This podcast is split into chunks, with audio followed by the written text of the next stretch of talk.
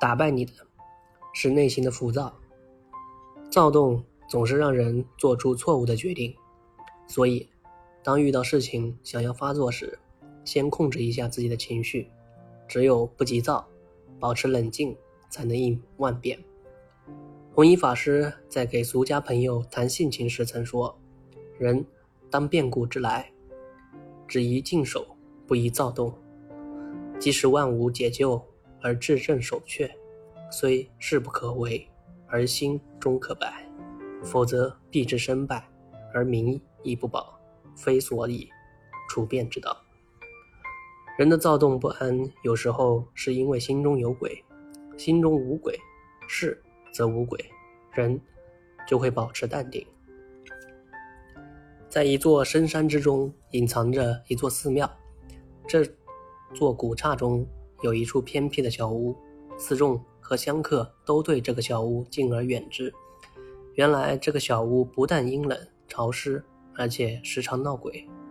使来往挂单的客僧不能安心修行，所以只好将其搁置不治。一天，有一位客僧前来挂单时，所有的客房都已经住满了。带路的小和尚只好将他安排在了那座传说中的屋子里，并对他说：“传说这个屋子里有鬼，经常出来吓人，你一定要当心啊！”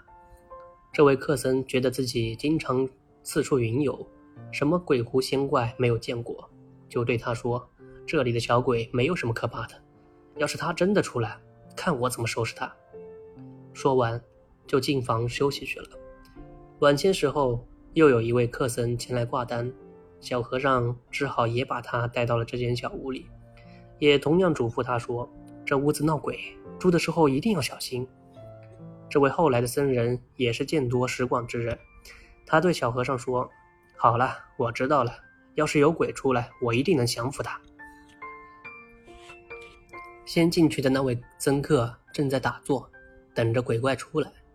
听见有人轻轻的敲门，以为是鬼怪出来了，所以就坐着没动。没想到后来的僧人见门总是不开，便越发用力，一个使劲的敲，一个就是不开，两个人就这样僵持着。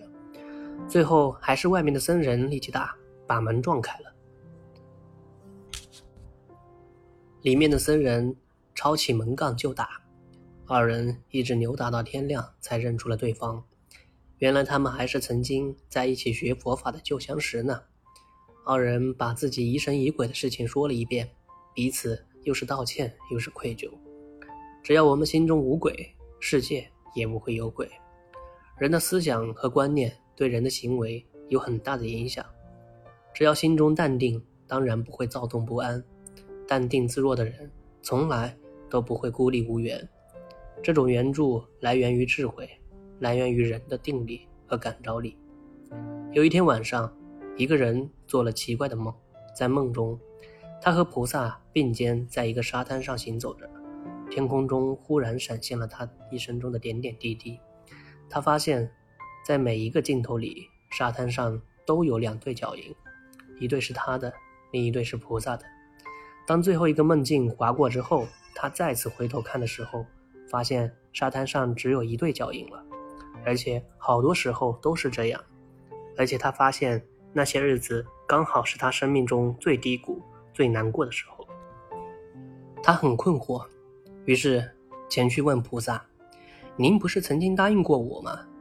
您说您会寻声救苦的，如果我发誓一生一世的追随您，您就会一直守护在我的身边。但是为什么我发现，在我生命中最难受、最痛苦的时候，沙滩上却只有我的脚印而已啊？那时候您去了哪里啊？之后他继续痛苦地说：“我不明白，您那么慈悲，为什么在我最需要您安慰的帮助的时候，偏偏舍我而去呢？”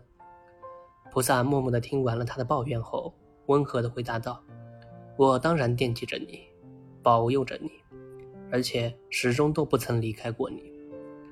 在那些你最困难、最痛苦的时候，你所看到的仅有的那一对脚印，是我抱着你走时所留下的。当我们经历人生磨难的时候，不要以为自己一直在孤军奋战，事实上，当我们静下心来回头看时，就会发现，其实有很多人一直都在旁边陪着我们。所以，我们一定要学会坚强。